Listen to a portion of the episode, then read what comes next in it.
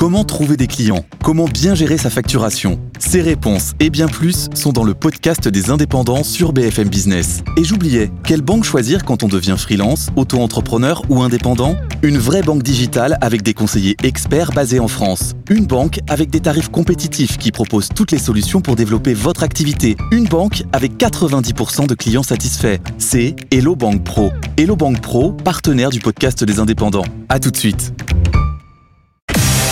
BFM Bourse, vos placements, nos conseils sur BFM Business. Et on vous projette chaque jour dans BFM Bourse dans le monde de demain, parce qu'en plus les marchés, c'est leur boulot, hein. Ils sont toujours dans l'anticipation. On va parler aujourd'hui de la ville de demain, comment y investir à travers votre portefeuille? Boursier Carmine de Franco nous rejoint, directeur de la recherche d'Ociam. Bonjour Carmine. Bonjour Guillaume. Transformer les villes, comment investir dans les nouvelles solutions urbaines? Vous allez nous le dire.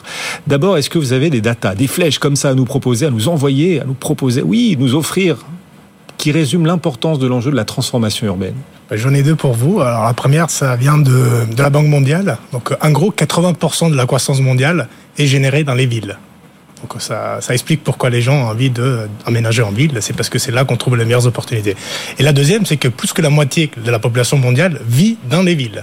Donc à la fois, on a les engins de la croissance, c'est les villes, et ensuite les besoins et les challenges euh, liés au changement climatique vont être vont impacter surtout surtout les villes. Alors changement climatique, euh, évidemment, le surcroît de la population, les besoins en énergie, euh, le besoin de rénovation des bâtiments, de l'infrastructure pour accueillir des, nouveaux habitants de cette ville qui génèrent la croissance. Et donc du coup, les villes deviennent un peu à la pointe de, ce changement parce que c'est elles qui vont devoir faire des investissements massifs pour se retransformer, pour se réinventer et donc du coup pour euh, limiter aussi les impacts du changement que malheureusement on, voit euh, chaque année devenir de plus en plus euh, difficile. Donc les, les villes ont la clé, la clé de la transformation face aux enjeux climatiques, environnementaux, les enjeux économiques aussi. Vous le disiez, 80% du PIB mondial est généré dans les villes, par les villes.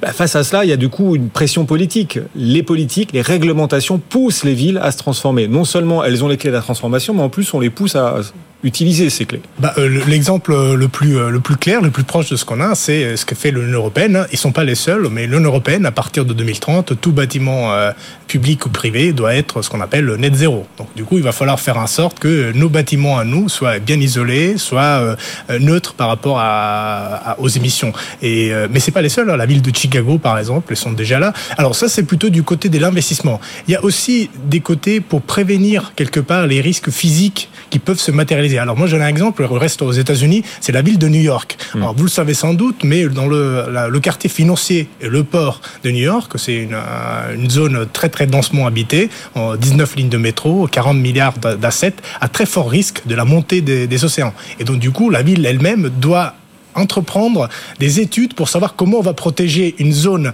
qui est le cœur un peu du New York, comment on va le protéger par rapport à un monde dans lequel probablement on aura une, des montées des eaux, etc. Oui, New York dépense des milliards et des milliards de dollars là pour essayer de se préserver face à la montée des eaux. Et ils sont pas les seuls. Il y a beaucoup de villes qui ont ce problème parce que la plupart des grandes villes euh, sont installées au bord de mer. Oui, ou euh, dans d'anciens marécages. On pense à Bangkok, la capitale thaïlandaise, qui s'enfonce. Voilà, avec euh, Jakarta aussi d'ailleurs. Oui, Jakarta. Donc le, gouvernement indonésien prévoit de déplacer les capitales. Donc finalement, vous voyez que les villes. Attendez, on peut le répéter ça. La capitale indonésienne, l'Indonésie, l'un des pays les plus peuplés au monde, plus de 250 millions d'habitants. La capitale indonésienne Jakarta, cette capitale sera déplacée. Ça sera déplacé au milieu de, Bornéo, parce que la capitale actuelle, Jakarta, elle est en train de, s'enfoncer. Donc vous voyez qu'il y a des besoins euh, énormes, à la fois dans les villes des pays émergents, qui, n'arrivent pas à accueillir et, à se transformer à la vitesse nécessaire, mais, aussi dans, notre, dans nos vieilles villes. Euh, donc je faisais l'exemple de, de New York. Donc ça, c'est pour les villes et aussi pour les entreprises qui y ont implanté. Donc un autre exemple que je pourrais vous citer, c'est, euh, et on le voit tous, on, parle beaucoup de voitures électriques, on parle beaucoup de comment on va essayer de transformer la mobilité urbaine. Et ben, ça veut dire concrètement euh, que va-t-on faire des stations essence qui euh, euh, polluent dans nos, dans, nos, villes? Et donc, par exemple, il y a un projet de Shell au, Royaume-Uni pour transformer une station d'essence classique en station d'essence, en station de chargement de voitures électriques. Mais vous voyez, la tâche, elle est énorme, puisqu'il va falloir répliquer le même modèle à l'échelle d'un pays, voire d'un continent. Et donc, du coup, c'est comme ça qu'on arrive à transformer ces économies. Dans quelles entreprises on est une émission d'investisseurs et d'investissement à travers les marchés, les entreprises, leur capital? Dans quelles entreprises est-ce qu'avec vos équipes chez Ociam, vous choisissez d'investir pour accompagner ces transformations urbaines qui ne font que démarrer? Alors, il y, a, y, a, deux possibilités. Donc, soit on veut la jouer euh, sur, et vous en parlez tout à l'heure en plateau, en regardant des acteurs qui sont capables de construire. Donc, euh, on, on, rappelle par exemple Bouygues plutôt que Vinci. Ou alors, on va se dire, dans cette phase où le cash shaking, on veut rester light, léger en capital, on peut privilégier peut-être des entreprises qui se concentrent plutôt sur la conception, sur les projets, le design, et qui ensuite délèguent la construction à, à d'autres entreprises. Et donc, c'est typiquement euh, des boîtes d'ingénierie des, des, entreprises euh, qui ont affaire avec euh, les gouvernements plutôt que les villes, plutôt que les entreprises, pour pouvoir leur donner des solutions clés en main. Donc moi j'en ai une pour vous, s'appelle Arcadis, est une boîte euh, néerlandaise, même s'ils sont implantés euh, dans le monde entier.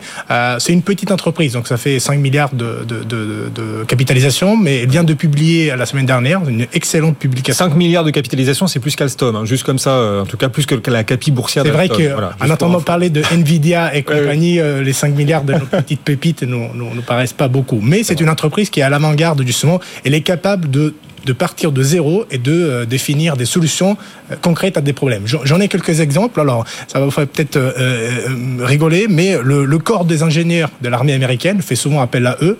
Par exemple, quand il y a eu les problématiques dans la ville de Nouvelle-Orléans pour construire des digues un peu à la façon Rotterdam, donc on, fait appel à cette entreprise, ou plutôt pour traiter les, les mousses que vous voyez dans les bateaux, donc bateaux militaires, c'est des mousses qui sont très polluantes, donc c'est pas pas très évident de les traiter, donc ils font appel à ce type d'entreprise.